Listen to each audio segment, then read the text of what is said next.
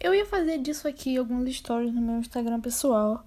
Mas, como eu pensei, nossa, isso talvez dê um tema legal para um podcast. Não que meus podcasts sejam legais ou os temas sejam legais. Mas pensei, nossa, é, isso deve dar um, um, um coisa legal pro, pro podcast, né? Então, assim, agora são exatamente 6 e 4 da tarde, da noite, né? Às 7 da noite eu vou ter uma consulta, não sei se se chama de emergência, mas uma consulta urgente com a minha provável futura psicóloga, porque é aquela consulta quando você tá à beira de um colapso e você precisa muito de um conselho. É essa consulta que eu vou ter agora, daqui a pouco. E eu vou aproveitar, fingir que eu não tenho que arrumar meu quarto todo nesse meio tempo. Eu vou falar, fazer um pequeno, breve, breve podcast. Então, eu tenho pensado muito sobre, principalmente hoje, principalmente ontem, esse final de semana, agora hoje é domingo, então esse final de semana, desde sexta, tenho pensado muito em responsabilidade emocional. Como assim, Luiz Ribeiro? Responsabilidade emocional. É, então, eu sempre fui entusiasta, muito entusiasta do livro Pequeno Príncipe. Eu sempre gostei muito do Pequeno Príncipe, desde meus 15 anos. É meu livro preferido e por mais que sou clichê, porque todo mundo fala, nossa, enfim, eu gosto muito, é um livro que eu gosto muito. E é um livro que sempre me fez refletir muito sobre a minha vida, sobre o jeito que eu sou, sobre o jeito que eu ajo em relação. Meu, meu podcast é todo sobre sentimentos, então eu vou continuar falando sobre sentimentos. E como eu tô num momento um pouco conturbado da minha vida, vai cair como uma, como uma luva para mim daqui a duas horas, quando eu estiver pirando, pra eu ouvir isso que eu falei agora. É, eu penso muito. Na verdade, eu não vou chegar a uma conclusão nenhuma, eu vou só falar alguns pensamentos que eu tenho que não tem uma resposta. Então, você pode pensar completamente diferente de mim, o problema é seu, eu não tô nem aí. Não, brincadeira. Brincadeira, se você pensar diferente de mim, pode me chamar pra conversar, porque eu adoro conversar sobre pessoas com pessoas que pensam diferente de mim, porque eu acho muito legal. Ver a vivência de cada um e ver o pensamento de cada um. Enfim, sem enrolar mais. Responsabilidade emocional, mas é, eu penso muito naquela frase do, do, da Rosa, que ela fala do ah, você se torna. É da Rosa? Ou da Raposa? Não lembro, faz muito tempo que eu li, a última vez que eu li. Mas eu acho que. Cara, eu tô olhando agora pra um quadro de Pequeno Príncipe que eu tenho pendurado no meu quarto, que tá em espanhol. É. Que é uma frase escrito. Não desista de. Ah, tá, sei lá, tá em espanhol. E eu, tô, eu sou míope, né? Mas eu tô olhando pro quadro agora, enfim. Tem que sair do assunto agora. Não lembro se foi Rosa ou Raposa que disse, mas foi uma das duas que disse. De, daquela famosa frase: você se torna eternamente responsável pelos cativos. Tu te tornas que é chique. E eu penso muito nisso, porque é, é complicado, né? Você. É, a, a responsabilidade emocional é um assunto. É uma linha muito tênue, é um assunto muito delicado, na minha visão. Porque ao mesmo tempo é muito complicado você chegar pra uma pessoa e falar assim.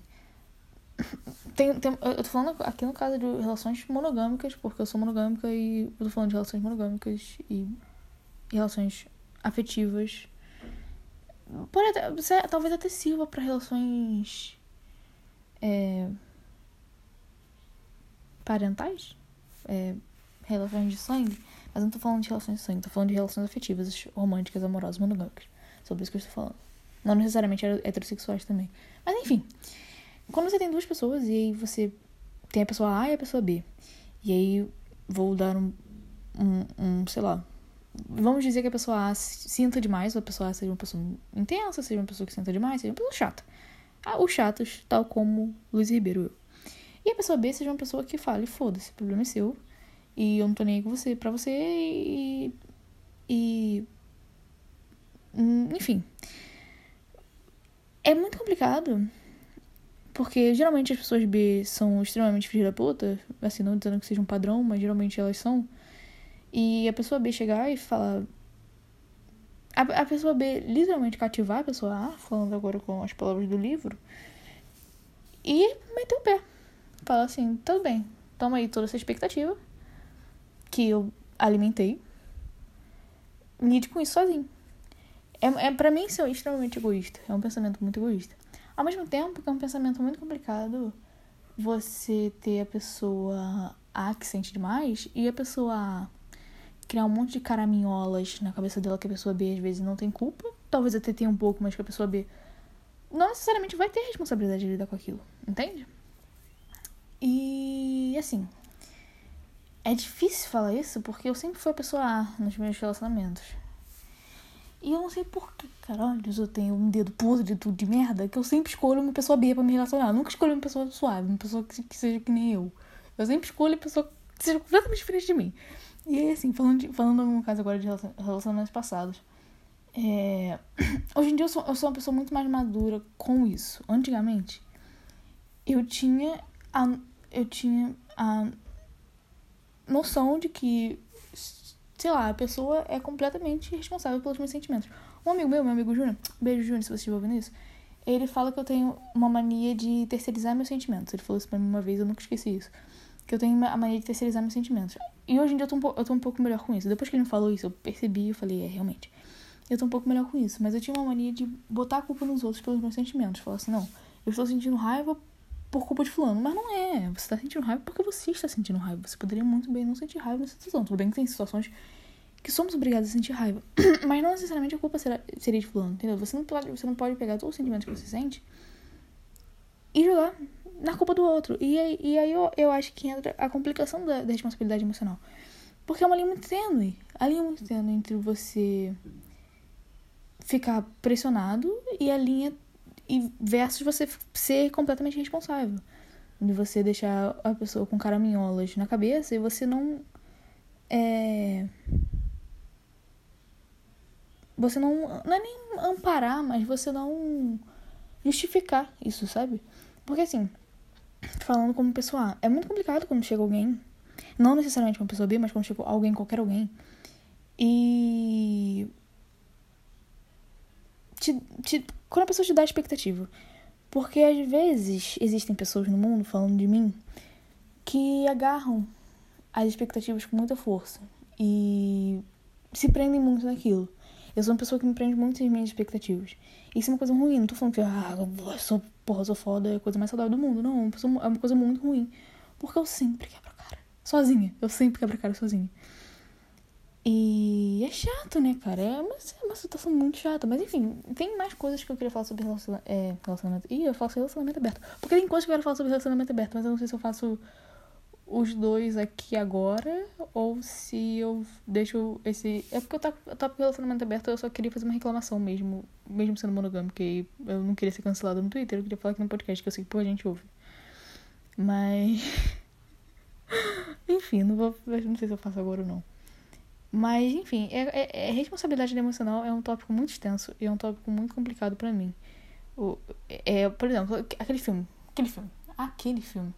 500 dias com ela que é um, é um filme muito bom para exemplificar a questão do, do relacionamento, da, da responsabilidade emocional. Porque tem o tom, para quem não. Vou dar um breve parecido do filme, pra quem não conhece. Meu Deus, eu preciso arrumar meu quarto e eu vou ter sessão com a psicóloga daqui a pouco, mas vou fingir que não, hein? É, pra quem não conhece o filme, eu vou dar um pequeno parecer. O filme tem, tem um casal, o Tom e a. Ai, qual é o nome dela? A Summer, né? É, essa. É. e aí tem o Tom e a Summer. E digamos que o Tom seja uma pessoa A e a Summer seja uma pessoa B. Exatamente isso que eu expliquei. Que eu expliquei. E o Tom se apaixona pela Summer e a Summer fala assim: não quero nada sério. E ela deixa bem claro, desde o começo, que ela não quer nada sério. Só que eles vivem um romance lindo, eles vivem um romance. E aí, na cabecinha do Tom, que é uma pessoa que. carente, é, porque assim, acho que pessoas carentes não precisam se envergonhar necessariamente de dizer que são carentes. Na cabecinha do Tom, que era uma pessoa carente, ele viu como se ele e a Sam estivessem em compromisso. Mas não, eles não estavam em compromisso, porque a Sam tinha deixado claro que não queria nada sério. E aí, assim, o filme todo, ele mostra o Tom como uma pessoa muito coitada. Versus mostrar a Summer como uma vilã. Isso, isso eu lembro que gerou uma discussão no Twitter uns anos atrás, um tempo atrás. De, de, da galera falando, não, a Summer estava certa. E a Summer não sei o quê. Só que aí, assim, eu acho complicado dizer a Summer estava certa e o Tom estava certo, porque eu acho que pra mim no filme os dois são babacas. Tanto o Tom que acaba se apaixonando demais e caindo demais na, na, nas falácias do amor, quanto a Summer que, que, tipo, mesmo ela falando, ela dava a entender outra coisa, sabe? E aí é, é, é aquilo de você. Hum, dessa linha tênue, dessa linha muito tênue, essa linha extremamente tênue. É. É um bom filme para exemplificar o que eu tô falando. Assim, veja com a, com a, cabeça de que os dois são babacas e você vai entender o que eu tô falando. Mas enfim, era só essa reclamação que eu tava. Que eu, eu, tava. Eu vi a frase. Eu tenho dois, dois quadros de Pequeno Príncipe no meu teto. No meu teto não, na minha parede. Por que eu falei teto? Eu tenho dois quadros de Pequeno Príncipe no meu, na minha parede. Um tá em espanhol, outro tá em inglês, porque é poliglota, né? E aí eu tava. Eu olhei para eles e eu pensei na outra frase do, do livro, e aí eu, minha cabeça foi longe e eu falei, vou gravar um podcast. E aqui estamos. Enfim, se você ouviu até aqui, coragem, mas obrigada. Tem quatro pessoas que ouvem o podcast, eu gosto muito das quatro. Você, se você é uma das quatro pessoas que ouvem o meu podcast, você sabe que eu te amo. Muito. E. Quem mais? Eu queria falar. O que mais que Luísa Ribeiro queria falar? É, é, é, acho que era isso mesmo. Não seja irresponsável, Deixe claro sempre o que você está sentindo. Para mim, isso é essencial você deixar claro sempre o que você está sentindo. Vou falar mais uma vez. Deixe claro sempre o que você está sentindo. Mais uma vez, só para gravar. Deixe claro sempre o que você está sentindo. Sempre. E se você estiver se você estiver chateado, fala. Se você estiver muito feliz, fala. Se você estiver muito apaixonado, você fala. Se você estiver. Também não tô colocando uma arma na tua cabeça falando assim, fala agora. Mas é meu conselho. Fala. Porque vai por mim, é menos pior apesar de ser ruim. Porque a gente acaba saindo em algumas situações como bobo, mas eu não vou entrar nesse assunto, porque senão eu vou ficar muito tempo falando aqui. E eu vou deixar, vou guardar isso daqui pra minha psicóloga daqui a meia hora. E eu vou falar com ela daqui a meia hora. Enfim, enfim, anyways. É... Era isso, né, cara? Responsabilidade emocional. Não seja uma Summer, mas também não seja um Tom. Dizendo Luiz Ribeiro, que é claramente muito Tom, mas não seja um tom, porque é ruim. É bem ruim. É bem ruim. Enfim, beijo, muito obrigada.